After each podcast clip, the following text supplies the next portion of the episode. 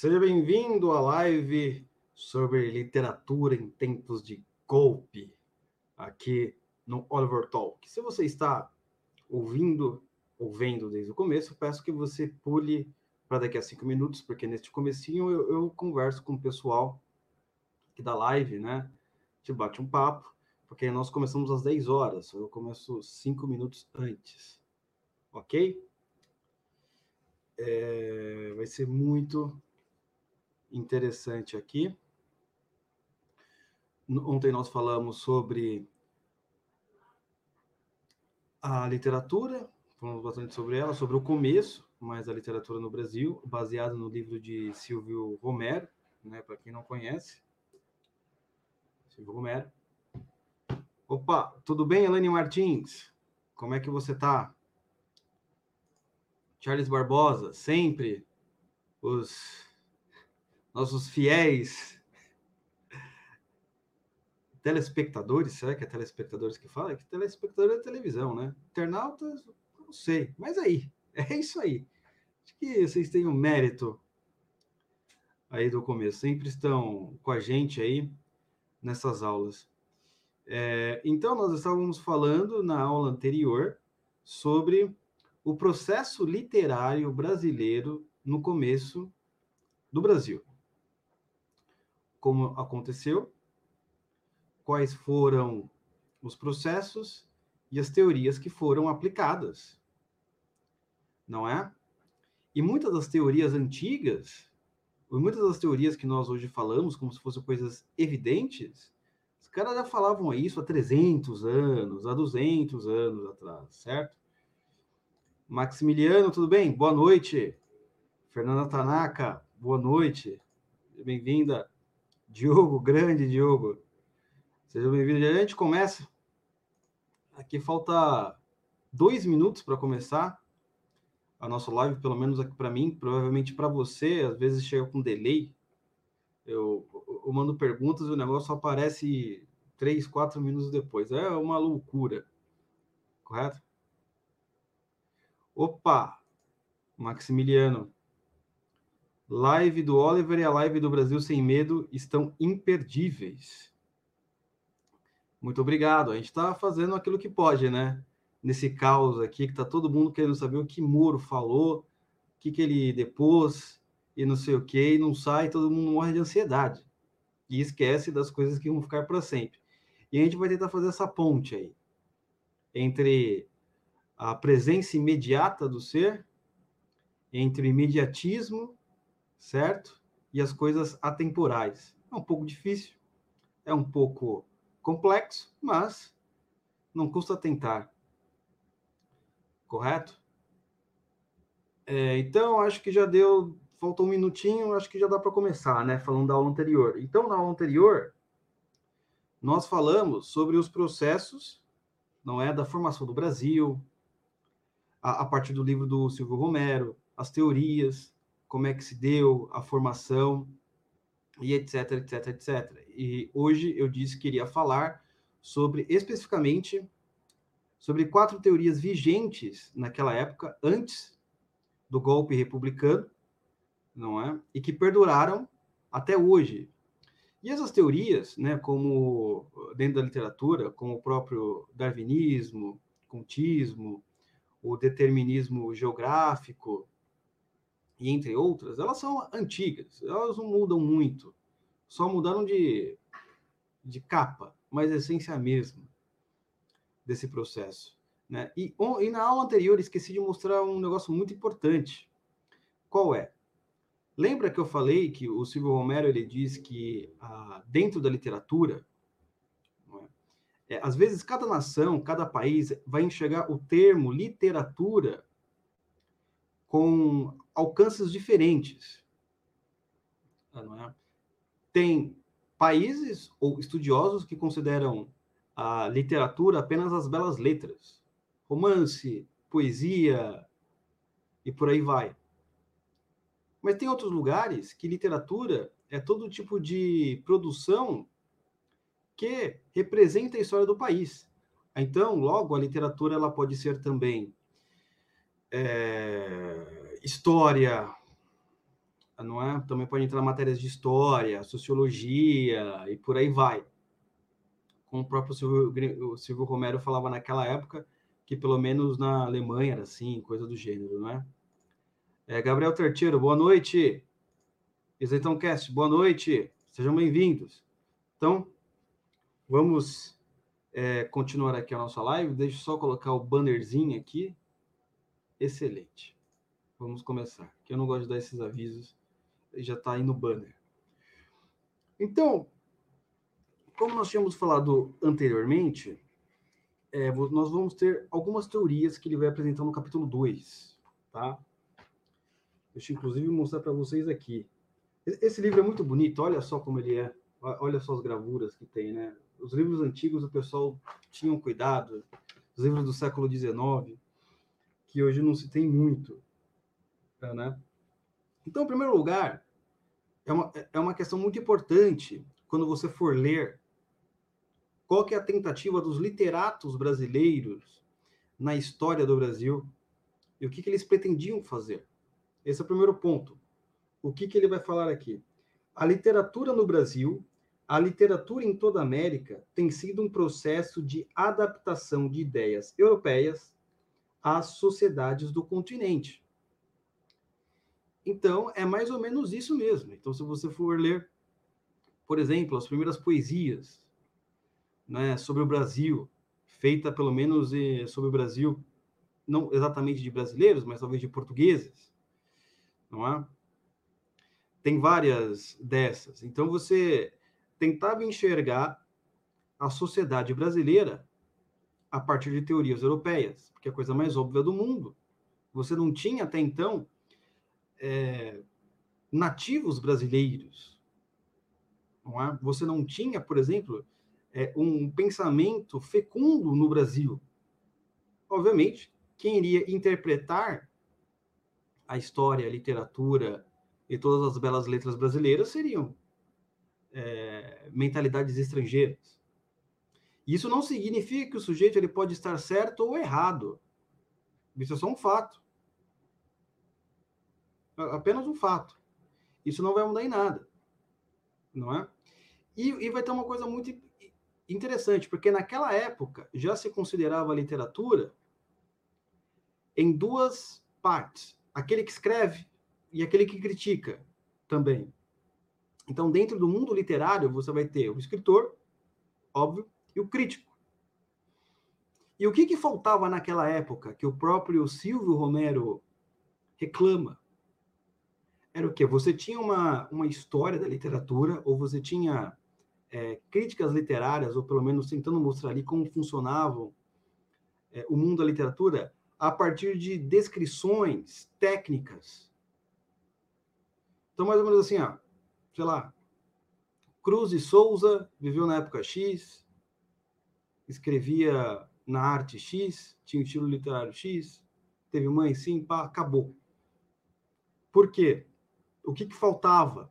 Você não tinha um elemento mais intimidativo, intimidativo acho que não é a palavra correta, mas que você conseguiria ir para o interior do escritor, porque existia uma não existia uma cultura aqui que era muito comum na Europa, as cartas, sabe, o jeito de escrever carta e ficar guardado num, sei lá, em algum lugar histórico, as correspondências. Então não dava para você saber muita coisa. Isso, óbvio, foi mudando. E eu até, até trouxe um exemplo que eu quero mostrar aqui para vocês. Deixa eu compartilhar a tela aqui.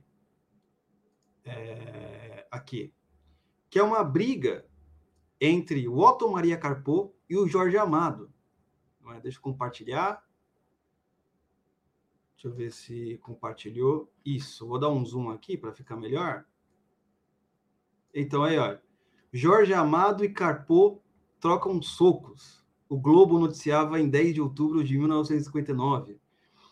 Aí está escrito assim: Jorge Amado e Otto Maria Carpo, inimigos de 15 anos, foram, foram as vias de fato. Ontem, após a colorada discussão, a saída do Correio da, da Manhã, onde haviam participado de um almoço em homenagem ao escritor Luso Ferreira de Castro, ao escritor Luso Ferreira de Castro, ao chegar o autor de Gabriela Cravo e Canela, cumprimentou os presentes cordialmente, menos o senhor Carpo, que é um dos principais redatores daquele jornal.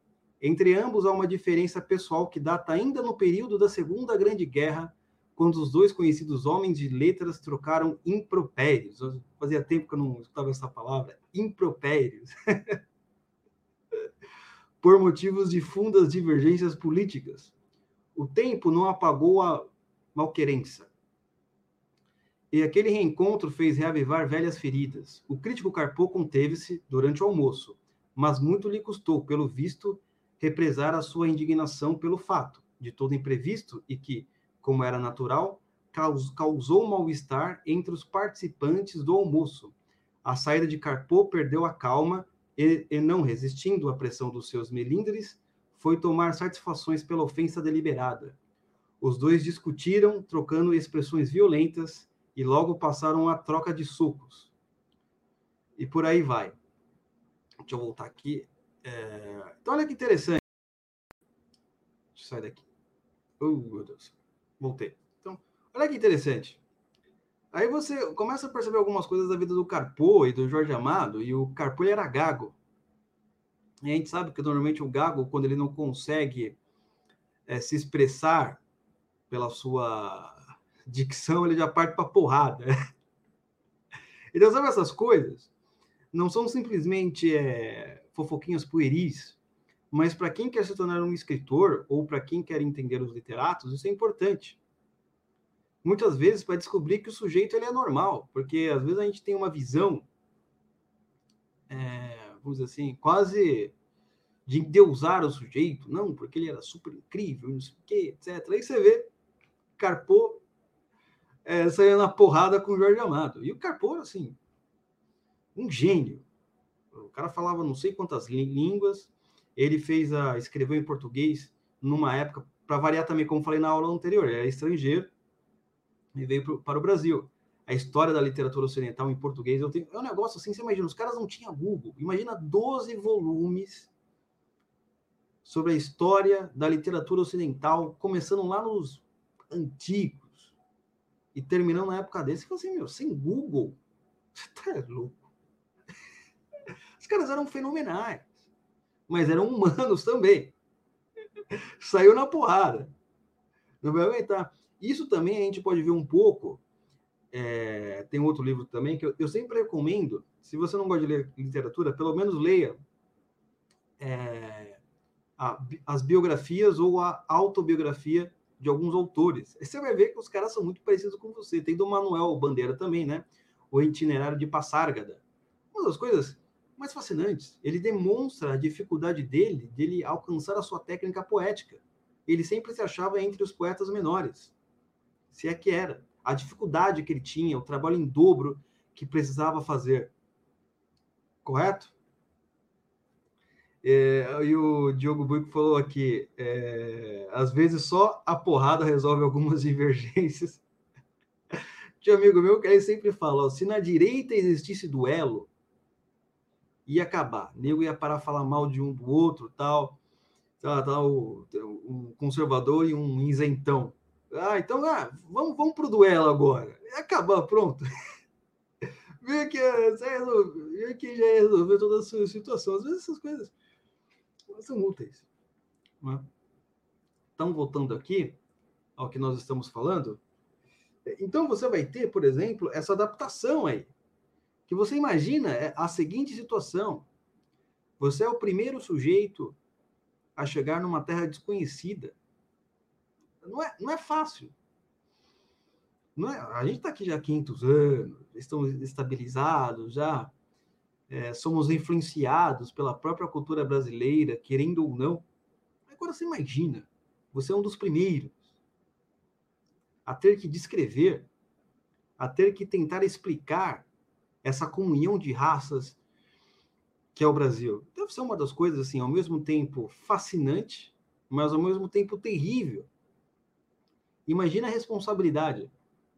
Você não tem o um norte. Qual que, é o seu, qual que é o seu padrão? Seu padrão é lá onde você morou, lá na Itália, de uma religião só, de uma cultura específica, ou em Portugal, o Reinado, tal, com leis. Agora você imagina, chega aqui no Brasil e como é que eu vou simplesmente adaptar a civilização europeia, as teorias europeias, as teorias do pensamento, numa realidade totalmente singular. Essa é uma das coisas extremamente difíceis. E que se cai em muitos erros, e nós veremos um pouquinho mais para frente quais são esses erros. Vou até dar exemplos. Então, continuando a leitura. É, continuando a leitura, não. Tem mais alguma coisa para falar desse começo? É, o que devemos. Aqui. Ah, legal. Legal. Então, vamos continuando aqui. Pegar mais dissidente. Então, continuando nessa linha que eu estava explicando para vocês, olha o que ele vai dizer. Tal é a razão porque todo poeta, todo romancista, todo dramaturgo, todo crítico, todo escritor brasileiro de nossos dias, ele está falando aqui no século XIX, 1800 e pouco, tá? tem a seu cargo um duplo problema e há de preencher uma dupla função. Deve saber do que vai pelo mundo culto, isto é, entre aquelas nações europeias que imediatamente influenciam a inteligência nacional, como falei no começo, incumbe-lhe também não perder de mira que escreve para um povo que se forma, que tem as suas tendências próprias, o que pode tomar uma feição, um ascendente original esse deve ser, deveria ser um desafio enorme isso daí. Como que eu vou escrever? Você imagina essa, essa situação, você está saindo da Europa, onde tem as universidades, tá, onde tem todo desenvolvimento da civilização, onde já tem grandes teorias, onde já tem é, grandes filósofos, agora você está aqui no Brasil. Como é que eu vou escrever para esse povo aí ler? Como é que eles vão compreender? Você tem os princípios gerais, mas agora está na situação particular. Deveria ser uma coisa complexa demais, assim. Não vou dizer complexa, mas um trabalho titânico. E isso acontece muito hoje, tá? Como que eu posso explicar para vocês? Da seguinte maneira: imagine que você é, pretenda passar uma mensagem elevada para pessoas que ainda não alcançaram um entendimento elevado. O que vai acontecer? A mensagem ela vai ter um conteúdo, talvez elevado, mas a forma a qual você vai passá-la vai ter que ser adaptada. Isso acontece muito, por exemplo, com oradores. Às vezes você tem que, na sua linguagem cotidiana, não ser uma linguagem muito intelectual, muito prolixa, muito pedante. Você tem que transformar, passar é, Sócrates e Platão é, na linguagem da na linguagem comum, na linguagem do, das pessoas comuns. Senão, às vezes, não consegue atingir. Não adianta eu chegar aqui, não estou dando meu exemplo, claro. Isso eu vejo de várias pessoas que fazem. Não é? Não adianta você querer muitas vezes passar uma teoria sendo que a forma as pessoas não conseguem assimilá-la. Por exemplo, muita coisa que o professor Olavo fez, a linguagem, às vezes, se você era uma pessoa um pouquinho mais é, já experiente com as belas letras, por assim dizer, você percebia que lá se tinha um conteúdo profundo no Throat Speak. Mas a forma como ele passava olha, eu preciso falar desse jeito para furar a bolha. Entendeu? E funcionou. Outros fazem isso também. Não é? é por exemplo, o próprio Ítalo Marcilli faz muito disso. Você pega os primeiros podcasts dele, é, ele não cita os autores, ele não, ele não cita as teorias. Mas você repara, olha, ele está falando de Santo Agostinho aqui. Ele está falando de não sei do quê. A forma, você olha assim, a maneira como o jeito fala, parece uma coisa assim, nossa, o cara fala, nossa, não sei o quê. Tem algumas pessoas, né, que reclamam, às vezes, que o jeito fala os berros, não sei o quê, etc. Mas o que acontece? Ele adaptou é, o conteúdo da mensagem por meio de uma forma, através da forma. Ele, ele colocou assim dessa maneira, para atingir aquelas pessoas. Então, por exemplo, esse é um exemplo prático. Você vai ter um conteúdo elevadíssimo ali já da civilização ocidental. E qual é a forma que você vai usar para aplicar para os brasileiros do começo do, do, da pátria? Uma coisa extremamente difícil. Não é, não é das coisas mais fáceis do mundo. Até hoje nós sofremos esse problema, não é? é ele vai continuar falando. Para que a adaptação de doutrinas e escolas europeias ao nosso meio social e literário seja fecunda e progressiva, é de instante necessidade de conhecer bem o estado do pensamento do velho mundo e ter uma ideia nítida do passado e da atitude nacional. Evidente. Quais são as teorias que estão ocorrendo agora no velho mundo? Tá? E como isso se aplica no passado do Brasil e no futuro dele? Às vezes as pessoas esquecem isso. eles já querem importar teorias de pensamento para o Brasil, mas ignora todas as nossas relações, porque até mesmo essas teorias, elas foram criadas em contexto X, por causa de época X, tem todo um histórico, ela também não sai do nada. Por exemplo, por exemplo, o próprio movimento negro brasileiro, eles importaram é? uma teoria de resistência negra dos americanos, dos negros americanos, e importaram para o Brasil sem o devido contexto histórico a história dos negros americanos é totalmente diferente da história dos negros brasileiros. Os desafios, as questões, o racismo, a maneira é totalmente desigual. Não, não funciona assim.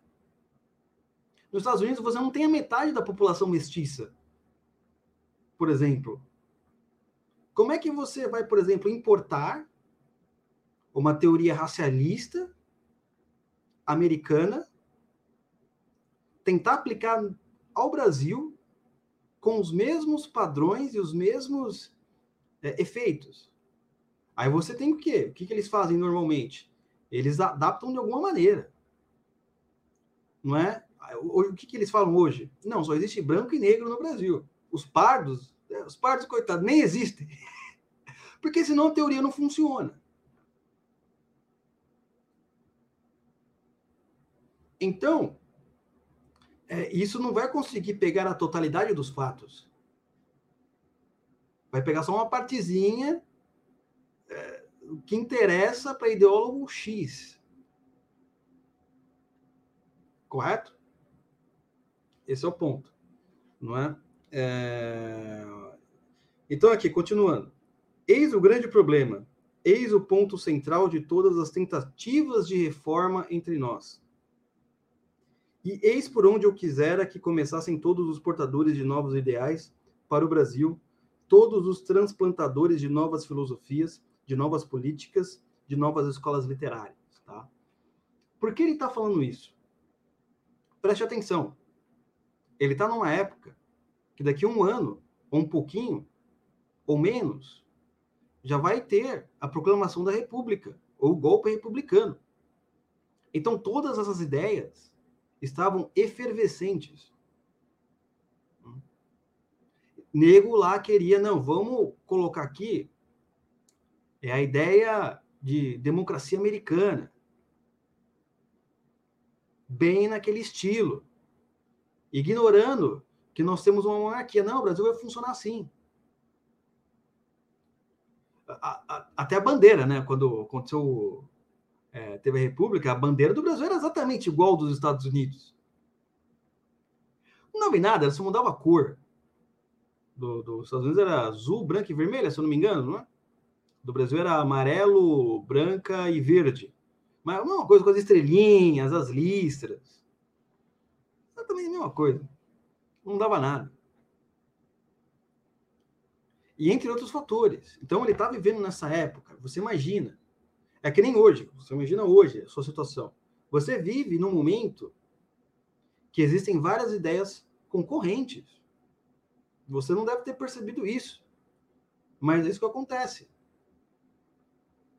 Você tem uma espécie de conservadorismo que está tentando é, sair um pouco da raiz e sair um pouco do solo, né? E ter agora um criar galhos, está tentando formular um pensamento. Ao mesmo tempo, você já vai ter uma esquerda com várias subdivisões. Ah, não é? Desde os comunistas, desde os progressistas frankfurtianos, correto? E você vai ter, por outro lado, também o liberalismo. Não somente o liberalismo econômico, mas nós dizemos que o liberalismo brasileiro, né? o liberalismo do bom mocismo, o liberalismo burguês, o liberalismo é, que simplesmente ignora qualquer. É, ele vai além da economia, ele também quer, quer transformar a, os valores em algo totalmente liberais também. Você esse ponto. Ainda você vai ter, como nós vemos no governo, claramente, a ala positivista, os tecnocratas. Então, na sua época, na nossa, nós estamos vivendo com todo esse borbulhão de ideias. Assim como ele também vivia na época dele. Não é? é legal pensar dessa maneira, porque você está vivendo um momento é, de ideias concorrentes. Qual que vai vencer? Qual que vai é, é, é submeter a outra na história? Até o momento, está num período, o que é perceptível, que você tinha uma dominação total de historiografia, é, sociólogos ou de beletristas de esquerda. Agora houve um racha, mesmo que seja pequeno, e tende a crescer não é? Aí pode ser a verdadeira, a verdadeira, é, como é que se diz? É, não é você ter uma ideia concorrente, uma ideia dominante, mas é você ter várias para o sujeito poder escolher. Que o problema do Brasil não é você simplesmente ah, não ter ideias de direita ou ideias de conservadorismo, qualquer coisa do gênero problema é a censura só, é a exclusão de tudo que se representa isso. Hoje nem tanto, ainda existe, mas nem tanto quanto antes. Então, continuando. E aí que ele vai, que vai acontecer? Ele vai apresentar os quatro autores aqui que eu quero apresentar para vocês, que era o, o ápice da aula é, anterior. Tá? Que são é, quatro autores, ou pelo menos quatro, quatro ideias, que tentam explicar a história do Brasil até aquele momento. Você veja bem, é até aquele momento, 1800 e pouco, não é nem agora. Não, hoje a gente já tem é, algumas outras interpretações, mas as velhas interpretações continuam de maneiras, é, como, como eu falei no começo do aqui da live, vestidas de maneiras diferentes, mas a, a, a essência é a mesma. Então, assim, indicarei som, somente os lados mais salientes do assunto, né? os, os teóricos mais importantes até então. Primeiro vai ser é, o Martius, Buckle, Teófilo Braga, Oliveira Martins, os discípulos de Conte e os sectários de Spencer. Vamos falar sobre cada um desses aqui. Então, em primeiro lugar, é, nós vamos ter aqui, é, deixa eu ver aqui, é, o Martius, né? O Martius ele era um, na verdade ele era, ele era um germânico e ele foi enviado aqui ao Brasil porque um conde pediu para ele explicar o que é o Brasil. Não, tá, não sei se pediu, mas ele relatou para ele o que é o Brasil. Deve ter pedido, curiosidade, por aí vai. O que é o Brasil? O que é essa nova nação? É? Como é que funciona? E é muito interessante porque também tem outro fator. Ele é um autor estrangeiro, explicando como funciona o Brasil. Ah, não é? Como eu falei, é, na, na, aula anterior, na aula de ontem, que os primeiros que estudaram a literatura é, portuguesa, seja português do Brasil ou do Portugal, foram os estrangeiros. E também aqui no é, a história brasileira, ou pelo menos as relações de raças brasileiras também foram estrangeiros. É uma coisa assim que você percebe por aí a, a, como, desde o nascimento, a nossa falta de, de descaso em relação ao conhecimento. Isso é simbólico, totalmente simbólico. Faz todo sentido. Então, o que acontece? Ele vai fazer um pequeno tratado e ele vai dizer assim, lá para o rei. Vai escrever uma cartinha, né? Ele vai dizer assim. É... Qualquer que se encarregar de escrever a história do Brasil jamais deverá perder de vista quais os elementos que aí concorrem para o desenvolvimento do homem. São, porém, estes elementos de natureza muito diversa tendo para a formação do homem convergido de um modo particular três raças, a saber, a de cor de cobre ou americana, o índio, a branca ou caucasiana, o europeu, e, enfim, a preta, o africano. De encontro, do encontro, da mescla, da, das relações mútuas e mudanças dessas três raças, formou-se a atual população, cuja história, por isso mesmo, tem um cunho muito particular. Pode-se dizer que cada uma das raças humanas compete segundo a sua índole inata, segundo as circunstâncias debaixo das quais ela vive e se desenvolve. Um movimento histórico característico e particular. Interessante a visão dele aqui, porque é o seguinte: é, você vai ter um europeu que vai tentar entender como é que funciona o Brasil. E você imagina, você está vivendo na Europa, e naquela época você já tinha o fortalecimento das nacionalidades, das línguas nacionais, você já tinha, de certa forma, uma certa uniformidade, não é? Porque é aquela questão, né? Uma nação, ela tem que ter é, uma língua comum, uma religião comum e fronteiras. Então você já tinha essas noções. E aí o sujeito chega neste local chamado Brasil, e ele, percebendo a história da Europa, como ele compreendeu, ele, ele observa as guerras, um povo querendo submeter o outro, ou, enfim, quem vai ser o melhor da Europa, naquele... Você, tá, você imagina, você está vendo num, num grande pedaço de terra chamado Europa, onde um ou outro sempre estão saindo em guerra, por X motivos. Aí ele chega aqui, vamos totalmente diferente. Ele fala assim: não, peraí, existe um elemento diferente nessa nação, que é a formação dessas três raças. Eles são o Brasil. E ele vai falar aqui que isso traz um cunho muito particular para os brasileiros, diferente de todos os outros. De fato, isso é muito interessante. Por quê? É, Primeira questão, é um estrangeiro que consegue perceber a diferença do povo brasileiro para o resto do mundo. Porque nenhum brasileiro conseguia perceber isso. Fascinante isso. Fascinante. Se você perguntar para um americano, qual a diferença para a América para o mundo? Ah, América Great Again. Para o inglês? Para um judeu? Não sei israelita, no caso, um turco. Não, porque a nossa nação, sei o quê. O brasileiro, ah, aqui só tem político ladrão, todo mundo é folgado, ninguém serve para nada, tinha que acabar com isso daqui. Tinha que. Já era. São, o cara, ele não consegue olhar algo particular de diferente na nação brasileira. Ele viu. Fascinante isso. Fascinante. Ele conseguiu perceber essa característica. Olha, eles têm algo particular que ninguém mais tem. Que é a mestiçagem. Que vai ser uma coisa que também um dos fundadores do Brasil vai falar isso exatamente. Para quem assistiu ali o. o é, não tem somente, mas no Brasil Paralelo é o Bonifácio. O Bonifácio vai falar.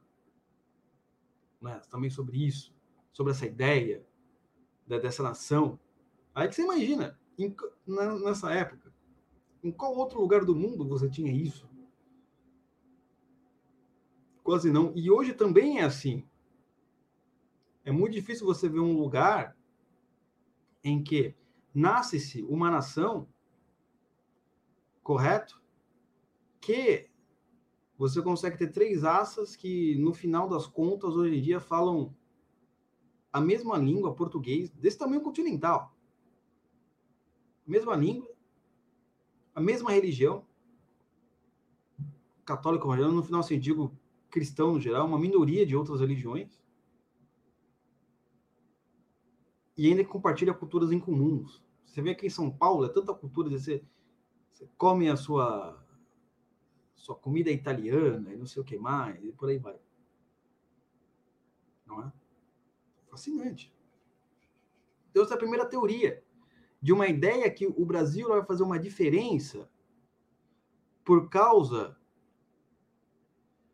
do, do é, por causa da sua formação que é totalmente diferente das outras. Tá? Agora, o segundo aspecto que nós vamos ver do Buckle, né? O nome dele é exatamente do AT, que é AT Buckle, é isso mesmo? É HT Buckle, B-U-C-K-L-E. É? Também é um inglês. Não, também não. Ele também é um estrangeiro. Porque o Martius ele é da Bavária. Buckle é da Inglaterra. Também é um outro estrangeiro. Que vai tentar analisar aí o que é o Brasil, qual o destino do Brasil. E ele vai partir de uma teoria que eu chamaria de determinismo geográfico. Que para, uma, que para uma nação se desenvolver, para uma nação ser grande, tem que ter certas condições geográficas para evoluir. Caso você não esteja, caso a sua nação não é, esteja em certa parte acima, sei lá, da linha do Equador, o negócio não funciona não vai para frente. O que, que ele vai dizer aqui? Ó, é, ele vai dizer aqui o seguinte: que a barbárie brasileira, selvagens, os selvagens brasileiros, a barbárie, é explicada pelo seu clima. Não, tem muitas florestas, ele dá uma desculpinha. Ah, ele vai falar aqui, ó. Ó, as civilizações antigas desenvolveram-se nos países onde as condições de vida eram fáceis, nas penínsulas, à margem dos grandes rios, onde eram abundantes o calor e a. E a umidade. Só o Brasil, para o filósofo inglês, abre uma exceção à regra, porque o Brasil tem todas essas características. Ah, aqui você tem fruta, aqui você tem árvore, tem tudo. Ué, mas por que o Brasil não evoluiu? Vou falar aqui. É, só o Brasil, para o filósofo inglês, abre uma exceção à regra, por causa dos ventos, das chuvas torrenciais, dos miasmas, que tornam aqui a natureza superior ao homem. Daí, para o escritor britânico, umas tantas coisas, e entre outras, a falta de uma civilização primitiva brasileira é ainda hoje, segundo a sua expressão, o nosso inveterado barbarismo. Não, é a natureza. Aqui a natureza é grande, mas então é por isso que o Brasil não vai evoluir. Essas ideias a gente nós já ouvimos de nossos professores. Ah, aqui é muito quente, por isso que as pessoas não conseguem estudar. Porque o sujeito, o que acontece? Ele consegue ler bastante, porque ele está lá, né? Tem aquele período, tem neve, ele começa a ler tal, começa a estudar, não, aqui é quente e tal, você quer tirar roupa, já quer ir para praia, você não quer pensar. Óbvio, tô falando de uma maneira mais populacha, mas assim mesmo. Populacha, mas assim mesmo. Então tem, tem. Determinismo geográfico. O que de fato é muito errado. É, é o que o nosso escritor vai falar aqui, ó. É um círculo vicioso. Explica-se o clima pela civilização e a civilização pelo clima. Aí a lacuna. Atiram-nos frases ao rosto supondo que nos enche a cabeça de fatos. Isso eu acho muito interessante, porque nós vamos ter aqui a seguinte ideia.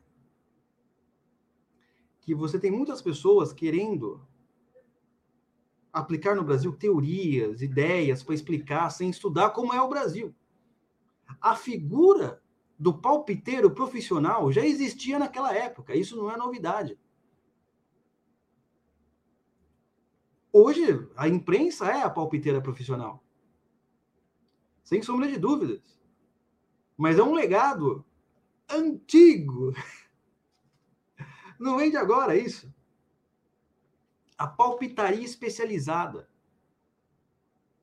Não sabe como funciona o Brasil? Não estuda a história do Brasil? Ah, é o clima.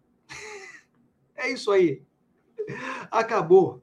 Óbvio, não estou falando exatamente do, do nosso amigo aqui, o Buckle. É isso. Vamos embora. Palpitaria especializada. Continuando, então. Não é? é? Isso é muito interessante, porque nós temos é, a falta de compreensão da esquerda do que seja direita nacional.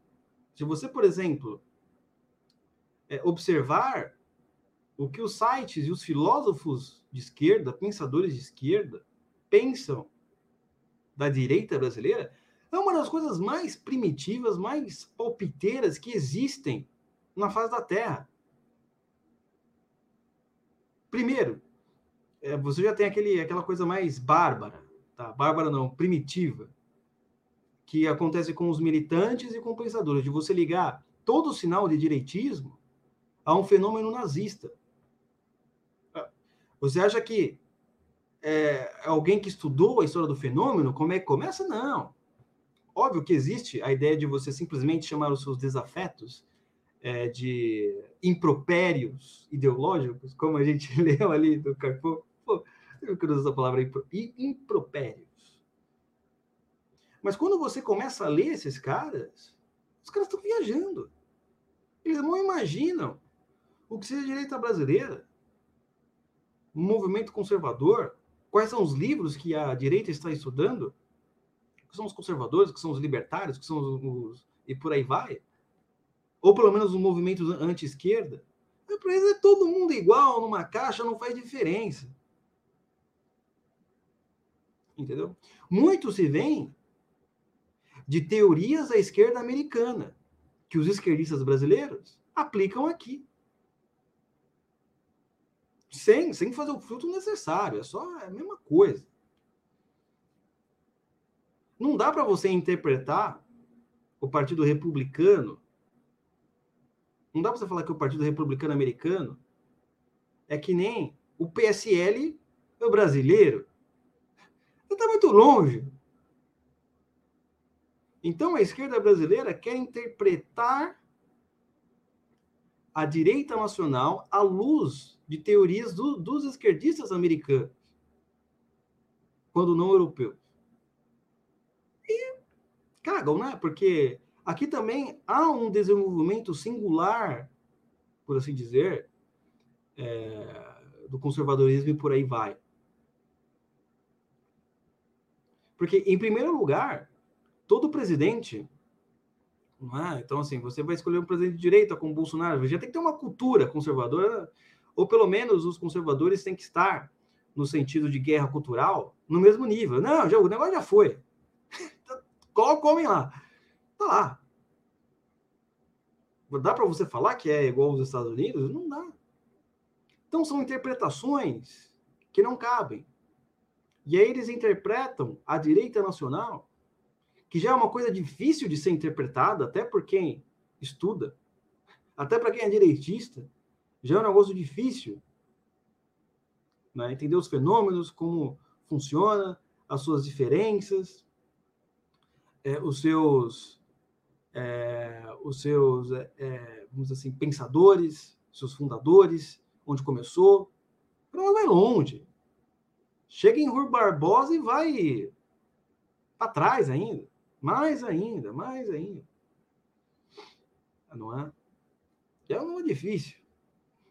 Então tem esse problema também. Não é uma coisa. Espero que vocês estejam entendendo. Se ninguém estiver entendendo nada, por favor, aí dá um alô. Já já vou responder as perguntas, não vou embora. Tá? É, o que eu quero inter... aqui. Isso daqui é muito interessante. Ele vai falar o seguinte: não quero contestar os conhecimentos práticos de nossos sobre alguns assuntos referentes aos selvagens, mas é tal a falta de senso crítico, tal a incapacidade filosófica de algum desses savantes, que os seus escritos merecem ir para o fogo. Apelam para os Xins, para os japoneses, os tártaros, os cários, os egípcios, os fenícios, os normandos, os judeus, os turanos, para filiarem neles os pobres tupis. Querem uniformizar tudo, buscar para tudo um similar no velho mundo. Uma boa interpretação dos fatos levá-lo-ia, por certo, a conclusões diversas. O que está acontecendo aqui? Negócio solto, mas o que, que está acontecendo aqui? É aquela coisa da palpitaria especializada. Então, eles querem explicar, por exemplo, o desenvolvimento dos povos indígenas na América.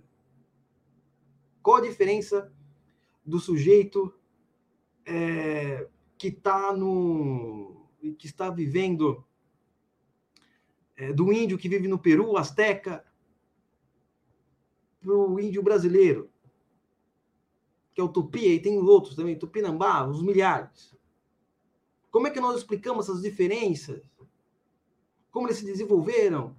Como eles existiram? Como é que faz? Não, tem uma explicação. Porque, na verdade, eles são descendentes de japoneses que, já viram? Tem, tem essa também.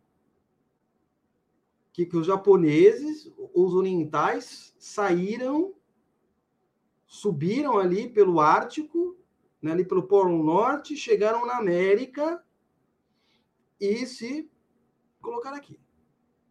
É isso. Não é? Tem essa explicação. Não, mas deve ser um povo perdido, que de alguma época. O que, que ele está querendo fazer, meu amigo? Vocês são todo mundo de palpiteiro. Não tem prova nenhuma que é o japonês que saiu lá da. 5 mil anos atrás, que veio para aqui, era índio, que, o, que era um povo perdido lá do, do dos Tur, do, dos caldeus, e tudo palpiteiro profissional. Os livros de vocês devem ser jogados no lixo. É palpitaria especializada total. Isso que nós estamos falando de uma época que ainda você não tinha os estudos como hoje se tem de arqueologia tal, e você consegue encontrar mais evidências. A gente está nessa época ainda, era o começo desses estudos. Mas o ponto em questão que ele está falando é o seguinte: parem com essa mania de explicar o, o índio das Américas como um extensor do velho mundo como se alguém saiu da Turquia e veio para o Brasil de alguma maneira. Você não sabe disso, você não tem provas. Tente entender o índio das Américas a partir da sua cultura, a partir do desenvolvimento geográfico, faz as próprias comparações. Não, peraí. Esse índio que vive na Amazônia, ele tem uma cultura parecida com o que vive na Venezuela. Será que ele migrou para cá? Como é que funcionou? Não simplesmente dar uma resposta fácil. Não, que na verdade ele vivia ali no Polo Norte e subiu, desceu, sei lá. Então, assim, é a palpitaria especializada. E o que acontece demais, como eu já expliquei, são as respostas fáceis. E o que de fato, o que, que nós temos hoje, é, são explicações assim, é o que está acontecendo também com, com o Brasil. É só você ver os caras não sabem até hoje por que Bolsonaro foi eleito, meu Deus do céu. Então, todas as explicações, menos a óbvia. Quando viesse um presidente conservador, iria ganhar. Falasse que o povo quisesse ouvir, e acabou. Não, porque na verdade. Palpitaria especializada. A palpitaria. Ó, palpitaria especializada desde, desde que nasceu o Brasil, tá aí. Não, é? não, não tem muita diferença. Só mudaram. Agora você pode ser um palpiteiro com diploma, com bacharelado, pós-graduação, PhD. Mas não muda nada. Cara faz um PhD lá, e você vai ver com o título do negócio, a filosofia aplicada, sei lá, na Valesca Popozuda, qualquer coisa assim. Ou de graduação, sei lá, essa PhD, mas é isso aí. A diferença é que agora você tem você tem um, um papel assinado pelo governo. Antigamente não tinha tanto, pelo menos era um palpiteiro só para sua conta. Não é? é eu continuando aqui leitura. Acabariam com a mania de reduzir a um tipo único as raças americanas, e ao mesmo tempo veriam nelas um produto deste solo. Compreenderiam melhor a semicultura antiga do Vale do Amazonas, sua filiação na cultura idêntica dos indígenas das Antilhas e tantos outros fatos simples em si e obscurecidos por fantasiosos sistemas. Eu acho que é isso que também nós temos que fazer. Chamar essas teorias imbecis de fantasiosas. Ou, ou coisa mais é, difícil, né? Coisa mais, é, vamos dizer assim, mais, é, mais pesada também. Não tem problema. Né? Então, o que acontece? Você vai ter aí essa, essa visão também. Né? Então, você vai ter várias aí do, sobre como o Brasil se formou. Isso tudo antes do século XIX. Tá? E que hoje a gente vê aí claramente como de outras camadas, como eu estou dando um exemplo para vocês. Ah, mesma coisa. Só muda o vestido. Mesma merda. Não faz diferença nenhuma. Tudo lixo. É? Então, por exemplo, é, o Oliveira Martins, é, o, o, Gilberto Freire fala muito no livro dele, é, na autobiografia, vale a pena também ser comprada, tá? Oliveira Martins, será que é o mesmo Oliveira Martins? Eu tenho que consultar primeiro, acho que tá, posso, estar, posso estar enganado. Não compre, deixa eu consultar primeiro, tá? Mas o Oliveira Martins, ele vai, ele vai tentar explicar a história do Brasil a partir de um dualismo. Né? Ele vai dizer aqui, ó. É, Oliveira Martins, em seu livro Brasil e as Colônias Portuguesas, enxerga todo o interesse dramático e filosófico da história nacional na luta entre os jesuítas e os índios, de um lado, e os colonos portugueses e os negros do outro. Um dualismo. Aqui você vai ter, por exemplo, já uma questão interessante você já vai ter personagens que estão na terra brasileira, o português, o jesuíta, o índio, o negro, certo? Eu estou desfocando aqui, meu Deus do céu. Não desfoca agora não, câmera. Isso. Personagens que estão vivendo no Brasil, que estão numa cultura brasileira, que estão numa questão social já, não é? Você vai ter elementos religiosos aí, como o jesuíta, você vai ter elementos é, políticos, como o português, situação do escravo negro, elementos sociais. Tá legal, mas não é o suficiente, porque ele vai reduzir a história do Brasil né, a esse dualismo. E você não consegue explicar toda a riqueza. Não, aqui, ó, só explica ó, qual que. Não, você consegue explicar a história do Brasil a partir desses quatro personagens acabou. Não dá, meu amigo. Legal, dá para ser um ponto de partida, talvez. Dá para você começar a pensar por aí. Pô, quero saber como é a história dos jesuítas do Brasil, como eles atuaram. Mas não é o suficiente. Você reduziu a realidade a um dualismo. E esse é um problema que ele vai falar aqui, é, neste livro o, hoje assim, a esquerda estudando direito, eu já falei, né? Então, é, partindo para o nosso último, já está até dando nosso horário aqui, já já vou ler os comentários, tá, gente? Que é o, o vai ter os discípulos de Conte, os positivistas, né? Que foi representado na figura de Teixeira Mendes, e entre outros. Mas Teixeira Mendes é, a gente tem que falar um pouco dele antes da gente continuar aqui. Tá? Quem foi Teixeira Mendes? Lembre-se, nós estamos vivendo numa, numa época que falta pouco tempo para o golpe republicano. São ideias concorrentes ali. Quais irão vencer? Quais vencerão? Então, Teixeira Mendes ele era um positivista. Tá? Ele queria trazer estas ideias do, do francês Augusto Comte para aplicar na história geral do Brasil. Então, o nosso autor ele vai falar o seguinte, né? É, o que é verdadeiro não é novo e o novo não é verdadeiro. Que o Brasil é uma ex-colônia que é do grupo das nações filiadas à civilização ocidental e que tem as condições indispensáveis a uma nacionalidade, ou eles sejam solo contínuo, governo e tradições comuns, como quer Conte, recordações e esperanças comuns e a vontade decidida de viver debaixo das mesmas leis e compartilhar os mesmos destinos, ou comunhão de raças, de, de religião, de língua e de território, que ao Brasil cabe tudo isto, já todos o sabiam antes das demonstrações recentíssimas. É? Então, tem uma ideia que o pessoal está repetindo muito assim, não, para formar uma nacionalidade você precisa ter uma religião comum. Cara, os caras estão falando isso desde Judas perdeu as botas. Isso não é novidade. Não é novidade. A novidade é pra gente. Que às vezes tá, meu, tem que ler tanta coisa. Vive no Brasil, a gente é muito ignorante. Nossa, os caras já falaram isso no século XV. Ou sei lá que ideia. Então, assim, vai ter a, a, seguinte questão, continuando.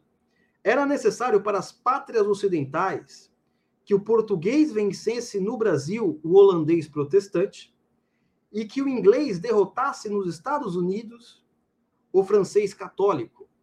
Tá? Então, é, o que, que ele está querendo dizer assim? Que você tem uma ideia de evolução contínua da humanidade no positivismo. E essa evolução estaria nas Américas. Logo, é velho mundo. O novo mundo vai ter tudo de novo. Eles irão nos superar. Aqui vai ser a nova Grécia. Não é. Passou 200 anos. A gente está tá, tá no terceiro. Está no terceiro mundo. Tem que subir para o segundo.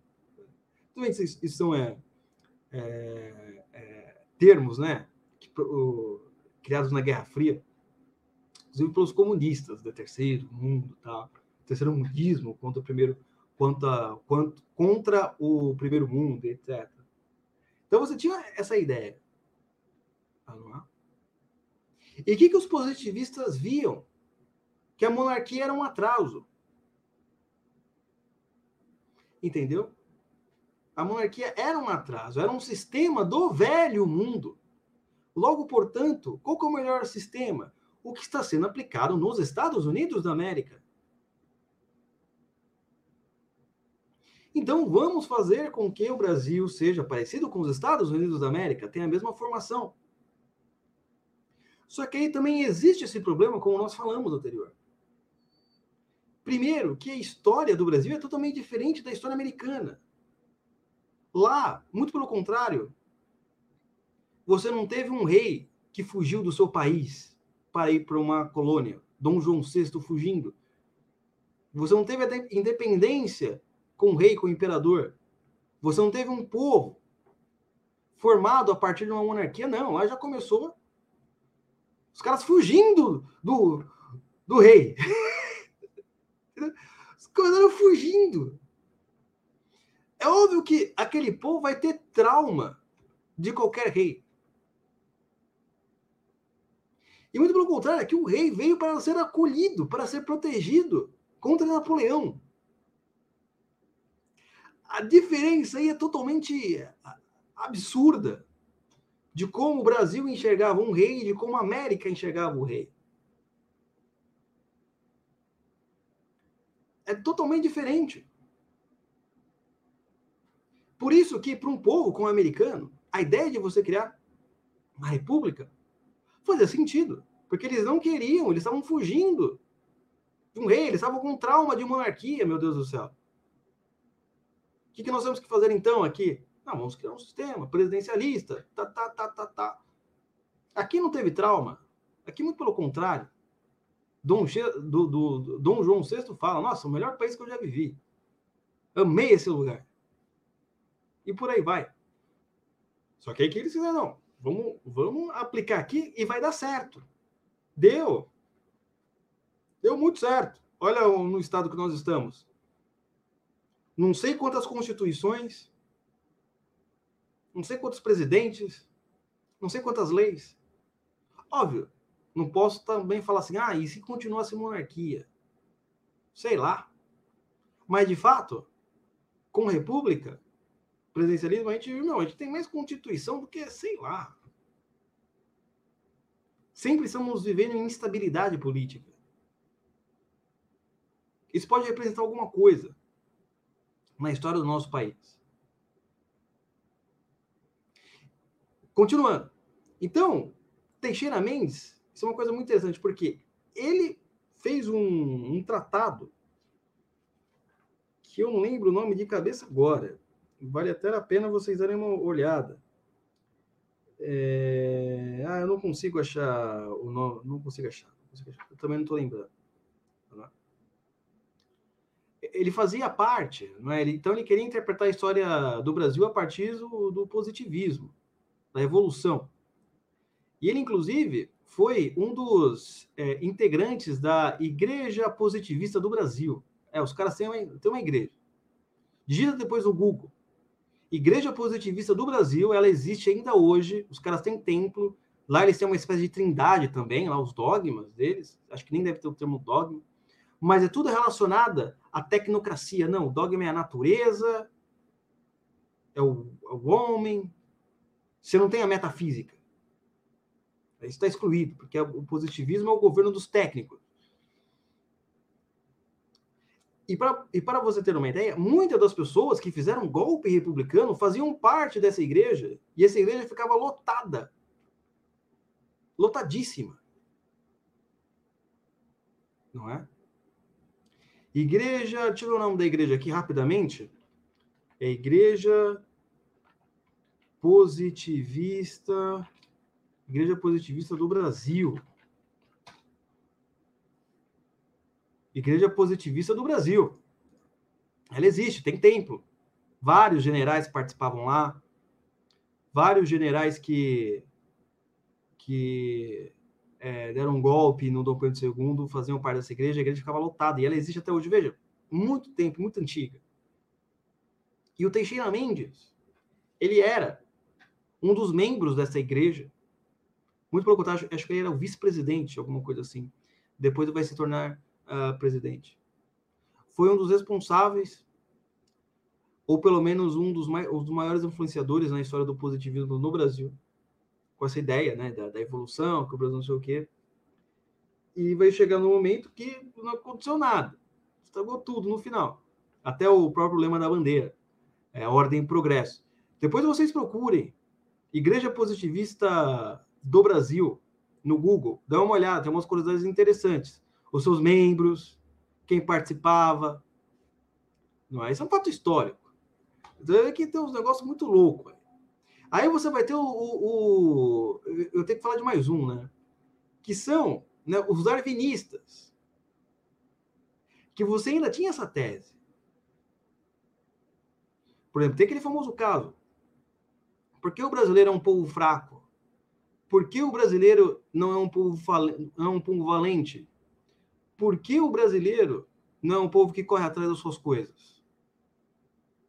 Evidente, vocês se misturaram com raças inferiores. Vocês se misturaram com o índio e com o negro. Os darwinistas é, falariam isso. Ou pelo menos estou falando, ó, os darwinistas no âmbito da teoria social e literária. Tá? Não estou falando é, na questão científica. Outro dia eu ia fazer um podcast só sobre Darwin, não vai ser hoje, e tem algumas nuances aí, tem algumas nuances, tá? Então vamos falar só sobre os darwinistas que pegaram a ideia de Darwin e quiseram aplicar na sociedade, na política. Estou falando dessas pessoas, não estou falando de Darwin necessariamente, tá? Depois nós iremos falar só sobre Darwin Vou ter que fazer esse podcast, vou dever. Na minha cabeça eu faço sobre Darwin, Darwin. Irei fazer. Então, por exemplo, teve esse caso. Mas ele falou, sabe o que descobriu? Que era um mosquito. Era um mosquito. E os darwinistas encheram o saco. Não, porque tem que parar, tem que criar uma lei racial aqui nos Estados Unidos, tem que parar, separar os brancos dos negros, porque eles são inferiores, por isso que o povo vai fracassar, não sei o quê. Aí quando eu ver, tava todo mundo doente. Ah, descobriram um mosquito. Aí fizeram lá um processo lá de saneamento tal. Parou, ficou tudo forte de novo. É a mesma ideia. Você está importando uma ideia europeia, aplicando ela, sem você conhecer a história do seu povo, sem saber quem você é na realidade. E essa é a pergunta mais difícil para qualquer um. Já se perguntou, por exemplo, quem é você na realidade?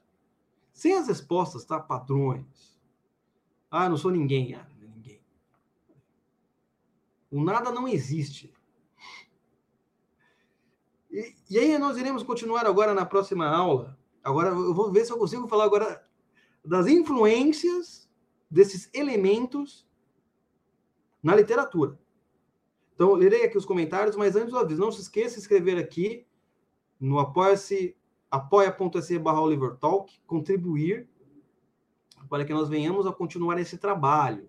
Você vai participar do nosso grupo Telegram, você vai ganhar revista e também lá tem podcasts exclusivos. É muito importante. Para gente, para eu estudar tudo isso e para passar para vocês, eu tive que gastar muito dinheiro no meu próprio bolso para aprender. Mas então não custa nada é, ajudar um pouco. Então lerei, lerei os comentários rapidamente. Vamos lá.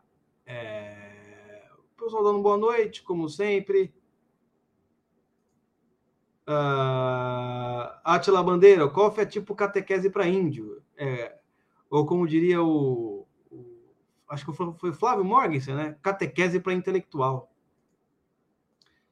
É, DVD. O nome dele é DVD. Tô vendo sua live no YouTube, parabéns. Parceiro pelo trabalho, obrigado. Não sei quem é você, DVD, mas. Obrigado.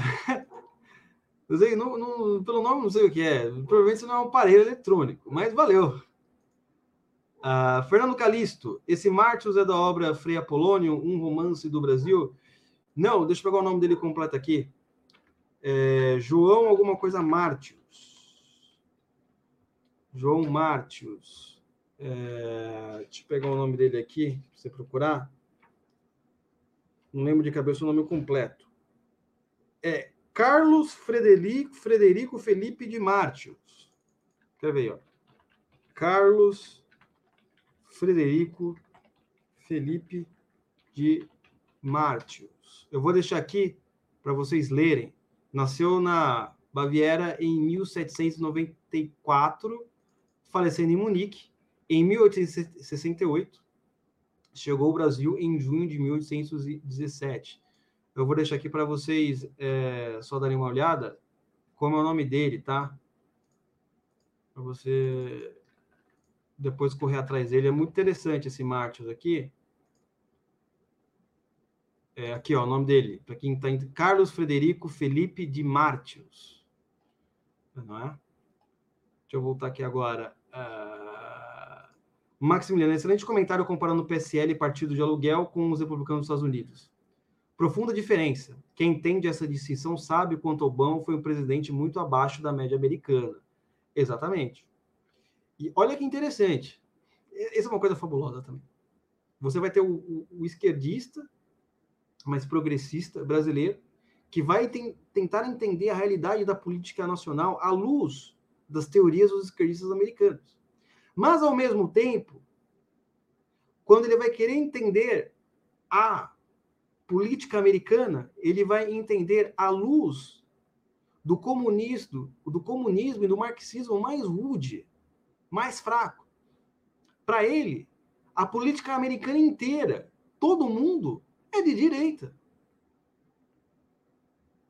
Todo mundo é extrema direita. Biden, os caras falam Biden. Hillary Clinton. Os caras falam, não, é de direita. Não muda nada. Então você vai ter isso também. O que acontece? O sujeito, ele é, fez uma teoria marxista totalmente nacionalista na cabeça dele, que ele vai interpretar tudo à luz disso.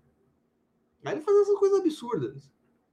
É, Para você entender a realidade americana primeiro, você tem que saber como é a história, como é que funciona, como é que os partidos eles se consideram, para depois você aplicar as suas teorias de interpretação da realidade. É isso, né? Tem um paradoxo aqui. Não, é um paradoxo. Não, PSL nem se fala. Ah, não é? PSL nem se fala. É... Fernando Calixto, as diferenças são tão grandes entre as teorias que a esquerda americana se concentra no Partido Democrata. Exatamente. E aliás, esse negócio muito interessante, hein? Tava ocorrendo esse ano aí que Bolsonaro ia fazer um novo partido, nem sei se fez, nem sei se está pronto. Mas o que existia? O pessoal tava reclamando que não, mais um partido. Não, já, meu, dá uma olhadinha no Google, escreve lá. Quantos partidos os Estados Unidos têm? Irmão, tem milhares, centenas. É que nós conhecemos dois grandes: o democrata e o republicano. Mas quando você vai, meu, os caras têm partido, deixa o Brasil no chinelo, no número de partidos, é um negócio absurdo. Não é? E exatamente. E as diferenças, meu, você, se você pegar, é, ali você vai ter comunistas, é mais rudes, que nem quando o, Obama, o Trump disputou, você vai ter gente ali de comunistas raízes a um João Dória da vida. Não é todo limpinho tal. A Hillary não deixa de ser um João Dória. Ah, liberalismo é bom, não é? Vamos colocar aqui um dinheirinho aqui, etc. Usa o liberalismo quando convém. Usa o mercado quando convém. Para agradar não sei quem, para fazer isso daqui, é para de emprego. Mas, no geral, eles não gostam disso. É controle. Acabou. Né? A Hillary é o. É o uh, João Dória de peruca e casada lá nos Estados Unidos. Palpitaria continua, vídeo Corona, exatamente. Corona é clássico. E, e, é muito interessante, porque o Silvio Romero vai estar enfrentando esse mesmo problema. Eu falo, não, peraí tem uma teoria aí, não tem nada comprovado. E vocês acreditam ainda num sujeito que tem laços com, com a ditadura. Vocês estão doidos. Vocês estão doidos. Alexandre Alexandre Abad. Boa noite, Oliver. Você acha que vale a pena cursar filosofia nas universidades brasileiras? Vale a pena para nós que queremos resgatar a verdadeira educação como a educação clássica, por exemplo? Uma coisa que eu sempre falo, Alexandro, boa pergunta. É, tudo vai depender do seu objetivo, não é? O que, que você quer estudar o que você pretende. Eu não acho ruim você simplesmente entrar na universidade e ter o curso, é, e muito pelo contrário, ser um professor e formar alunos, isso também é importante. Porque não adianta, você veja bem, não adianta a gente fala aqui de mudar a educação, tá, não sei o quê, etc. Tá, ok. Eu acho essa palavra um pouco pesada. Nós temos que nos educar primeiro, antes de pensar em mudar as coisas, somente na área educacional. Por isso que eu, por isso que eu não gosto de usar muito esse termo. Não, porque o seu programa é legal, ele vai aí é, mudar a educação. Você tá é louco. tá é louco. Eu aqui ainda estou estudando. E o que eu aprendo eu passo para vocês. O que, que, a gente aprende aqui? São as coisas antigas. A antiga passa. Estou fazendo aqui, eu, pegando o Silvio Romero e passando, ó, tem esse autor legal, hein? Tenta estudar o Silvio Romero depois. Tá? Então, mas assim, eu acho interessante o seguinte: vai depender do seu objetivo da sua vida. Em primeiro lugar, é, você quer se tornar professor? Você gosta de dar aula em escola? Você gosta de dar aula na universidade? Tem gente que gosta. Vale a pena? Depende do seu objetivo final. Agora, também tem essa coisa, ah, eu não quero dar aula em universidade, porque não adianta, cultura clássica tá. É, mas como é que você vai simplesmente é, ensinar a maioria dos alunos que estão dentro da escola se você está fora? Também tem esse ponto. Precisa de professor lá dentro. Vai depender assim. É, o que, que eu posso dizer? De duas coisas. Você está afim de ter um diploma de filosofia e se tornar um professor dentro da rede estadual ou da rede particular? Ou você prefere simplesmente continuar os seus trabalhos, normal, que você ganha dinheiro ou ganha bastante dinheiro, e estudar por fora? Vai depender da situação da sua vida. Depende do que é melhor para você. Eu, por exemplo, eu gosto da academia. Eu gosto dessa ideia de você ter um orientador de você poder estudar, tá discutindo com o pessoal, com a galera, sabe? os estudos solitários, eles às vezes não têm muito isso. E quando tem, não é muito organizado. Você reparou? Ah, vamos estudar uma tese aqui. Tem que ter alguém que seja superior a você. Ah, tal, será que eu estou indo pelo caminho certo, tal? Nem todo mundo, assim, consegue tão bem quanto o Olavo de Carvalho. Né? Às vezes você precisa de uma ajudinha de alguém superior, que ele também teve, né? Ele também mesmo fala que ele consultava com os mestres, né?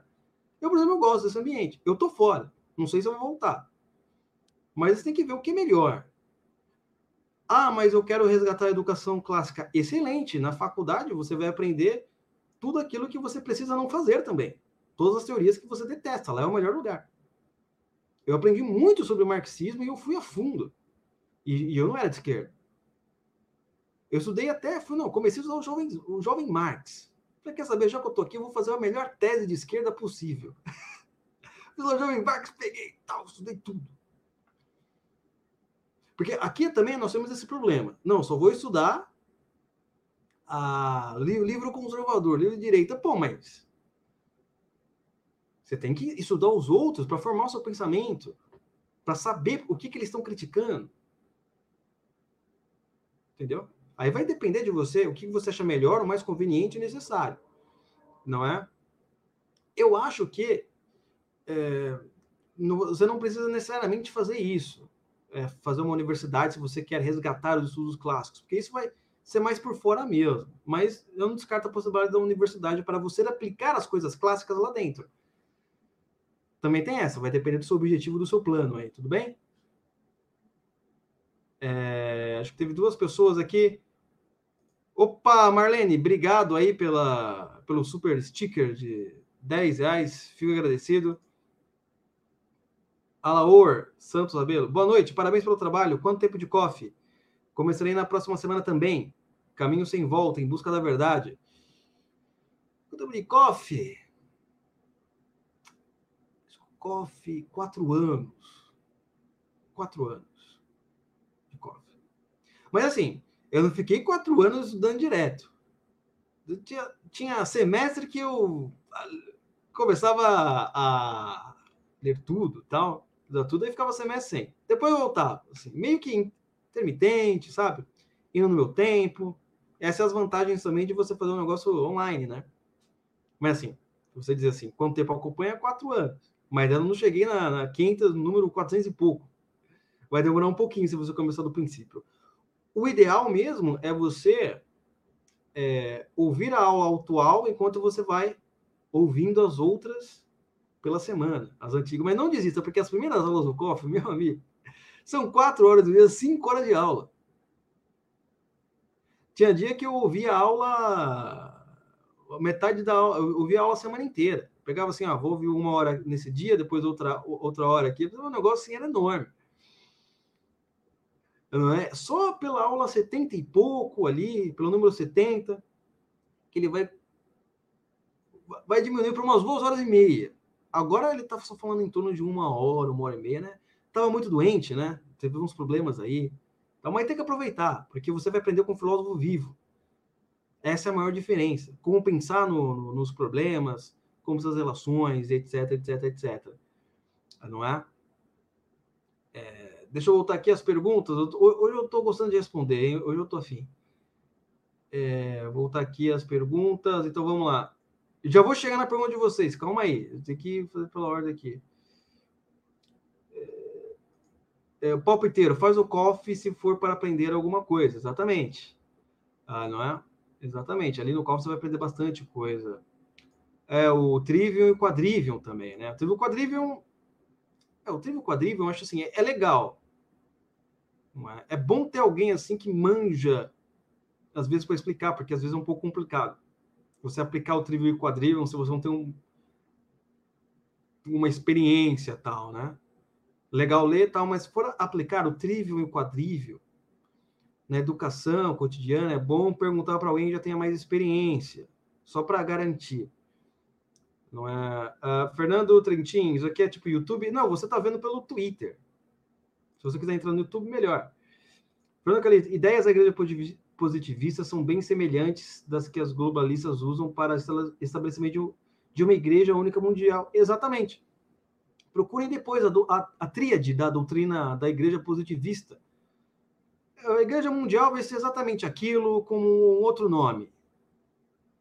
É muito interessante porque é, o que é o cristianismo sem Cristo? Que o pessoal fala muito, não é? É onde você é onde o pecado vai ser considerado pecado. O único pecado é você falar que existe pecado. É exatamente isso. É evolução humana, etc. Você tem que tirar a culpa do coração humano. Depois é uma olhada, procura quando acabar aqui, Igreja Positivista do Brasil, estudem. Dá uma olhadinha de cinco minutos, você vai ver, meu, olha o que os caras estão pensando. Aí você começa a fazer umas relações interessantes, porque você fala, nossa, conheço gente que pensa assim, hein? E as pessoas que participavam daquela igreja. As pessoas que participavam. Meu Deus. Era, é, perfeito. Uh, pois o livro de Darwin, Origem das Espécies, é puramente científico na biologia e genética observacional. A aplicação dos seus conceitos na política foi ex extremamente desastroso. Exatamente, Maxiliano. Exatamente. Eu vou fazer um podcast explicando um pouco sobre a vida de Darwin, não é? Porque o que o Darwin pensou a biologia foi uma coisa, mas quando os teóricos, Spencer, entre outros, foram aplicar na política, o negócio foi terrível. Ele não pensava exatamente aquilo. A gente vai ver, tem um livro bom que vai ser o guia do podcast, que é o Darwin, uma biografia do, do historiador inglês lá, não lembro o nome agora. Depois procura o nome aí. Vocês vão achar. É, Fernando Calixto, pensamento da noite. Você vai acreditar em mim ou, ou no que seus olhos estão vendo? É... Ah, o mesmo cara. Ah, verdade. Sabe por quê? Aqui deve ser, Fernando, é, ele está escrevendo na, portuguesado, né? O nome de Carlos Carr, né? É do Carlos Federicos Martins, não sei o que, né? Pessoal, não se esqueça que o Collor vai estar no Congresso Conservador no MBC, com 30 reais. Valeu, custa só 30 reais, só 30 bonuros. O ingresso, exatamente. Sobra o romance dele. Eu não conheço, depois vou dar uma olhada. É... Assista um documentário Agenda, procura aqui no YouTube. Também não conheço, vou assistir depois. Acho o autor como Carl Friedrich Philipp von Martius. É, também. Então é o mesmo. Então é o mesmo. É... Elaine Martins, estou estudando sobre educação clássica, percebi que muitos usam o termo para quase tudo. Atualmente estou lendo sobre o modo de aprender. Aceito dicas de leitura sobre o assunto. Leitura sobre o assunto. Educação clássica. Você vai ter qual? Primeiro é o trabalho intelectual, Jean Guiton você vai ter é, o livro mais consagrado né, de todos, né, A Vida Intelectual, do Sertian. Você vai ter como ler livros também. É, mas qual é a ideia do, da educação clássica que a gente vai tentar aplicar no nosso clube a partir do segundo semestre? É a ideia de que você tentar formar um homem por completo. Não é não somente ele ser um especialista. Por isso que as leituras que nós escolhemos, baseada nesses livros era de que você possa ter, você possa ter capacidade para distinguir o que está acontecendo no teatro das ideias. Não é? Não é simplesmente ser o especialista do especialista. É necessário. Só que o especialista do especialista, qual é o problema dele? Quando ele quer pegar a sua especialidade e entender o mundo. Aí é uma coisa. Não dá para você entender o mundo um especialista do especialista. Você tem que saber mais coisas, mais elementos. Entendeu? Então, essa é a ideia da educação clássica. E, o que é muito interessante, diferente da nossa educação de hoje.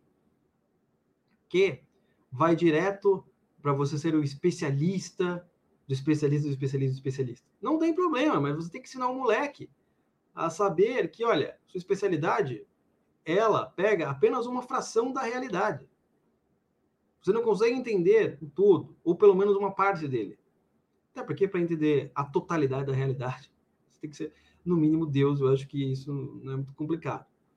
Mas, pelo menos, para entender mais do que apenas um fragmento. Essa é a ideia da educação clássica, que é a parte mais difícil.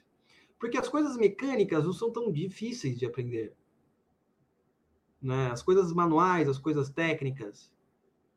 Agora, captar a realidade é um negócio mais complicado, mais complicado mesmo.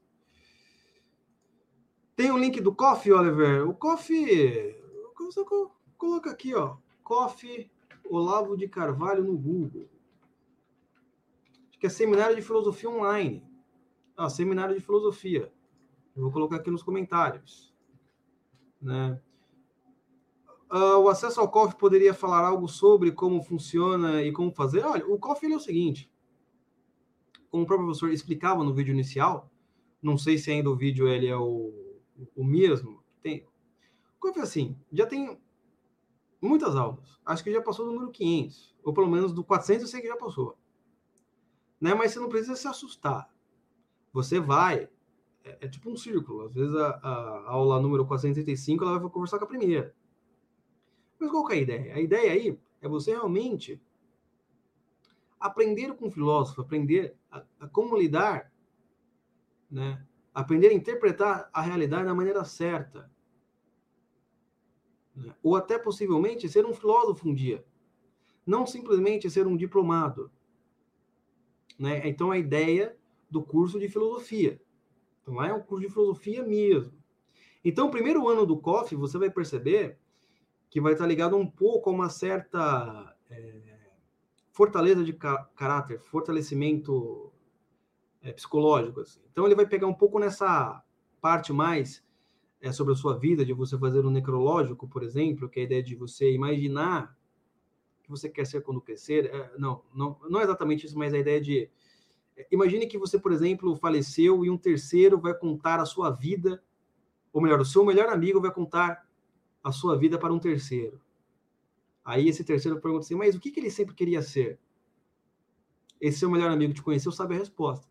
Então, você tem a dimensão, não é, do que seja isso, de você estar sempre vivendo, né, para a eternidade, né, e conquistar isso uh, no futuro. Então, o COF é um curso de filosofia online criado pelo professor Olavo de Carvalho. Não é? Qual que é o resto da pergunta? É, acesso ao COF, poderia falar algo sobre ele? O COF você é, está em torno de 60 reais ainda, ou deve ter aumentado um pouquinho. Você consegue pagar o cartão, boleto. Quem dá o próprio Olavo de Carvalho, como funciona e como fazer. Então, e lá é totalmente diferente, tá? Não vai achando que você vai encontrar o Olavo de Carvalho chegando todo mundo, mandando o pessoal não sei onde. Não, ali é mesmo um estudo, tá? Você vai trabalhar mas vai ser, mas vai recompensar. Totalmente diferente do que eu faço aqui com vocês. Porque o que eu faço, eu pego a introdução dos assuntos e jogo. Não é? Ali você vai aos finalmente. Tá? Então, dê uma olhada. Por que não? Nada melhor do que conhecer do que experimentando, né? Uh, Elaine Martins, o que percebi é que fazemos tudo ao contrário do que Gilberto aconselha no livro sobre o modo de aprender. Se ainda não leu, esse livro vale muito a pena, mas esse do. Os outros também são mais ou menos parecidos na ideia. Nós fazemos tudo ao contrário mesmo. Na literatura, por exemplo, nós somos ensinados que a literatura só serve para passar no vestibular. Não para você ter uma expansão do imaginário, não porque você vai entender muito melhor o próximo, você tendo vários arquétipos de personagens na sua cabeça. Você vai entender compreender a realidade muito melhor a partir do momento que você tem as figuras literárias e humanas na, no seu cérebro. Você pode ver uma coisa, é, o grande filósofo Sócrates, o que ele conhecia da literatura grega é um negócio de Homero, dos teatros. Hoje o pessoal vai fazer filosofia. O que, que eles sabem de literatura? Ah, um negocinho ali e tal do vestibular. O pessoal que faz letras, então, meu amigo, eu tinha um amigo que entrou, amigo não, colega, ele entrou e falou, sem nada, só vou entrar porque eu quero fazer greve. E eu não estou de brincadeira. Apesar de ser engraçado, e o pessoal fazer isso, né? Fazer greve. Ele falou: eu vou entrar para fazer greve. Não é? E o pessoal faz letras. Nem são todos, mas assim, você pensa, meu, não é? Então, eles não têm a noção. E quando você, por exemplo, vai para as artes, é, para as exatas, eu fiz exatas, você vai reduzir tudo a simples matemática da situação, né? Da matemática, da engenharia. E quando tem alguma coisa mais filosófica, vai para vai a parte mais da ética, ética empresarial. Não vai para a parte mesmo legal da filosofia da matemática. Não é? Chega no Euclides, oh, vamos dar uma lida aqui em Euclides. Isso é legal, né? Falar, tal, o que, o Euclides pensava na matemática, tal, dos filósofos? Não, isso aí. O cara vai pegar matemática, só é, é só um número. Ele não consegue compreender que aquele número é um símbolo da realidade, que conversa com outras áreas do saber. A filosofia, a filosofia para ele é um para de tempo fazendo tudo errado mesmo, mas de grão em grão a gente vai é, fazendo alguma coisinha. Gente, uma hora e meia de podcast. Nossa, eu falei sempre no máximo uma hora. Eu estou indo contra o que eu falo. Então é o seguinte, pessoal. Até amanhã, no mesmo horário. Tá? Não se esqueça de entrar na loja do nosso querido Romanino. Lá vai ter as melhores roupas do Brasileirinhos, do Corona Wear. E certo? Até amanhã, no mesmo horário, às 10 horas, para a gente terminar isso daqui, ok? Forte abraço. Fui.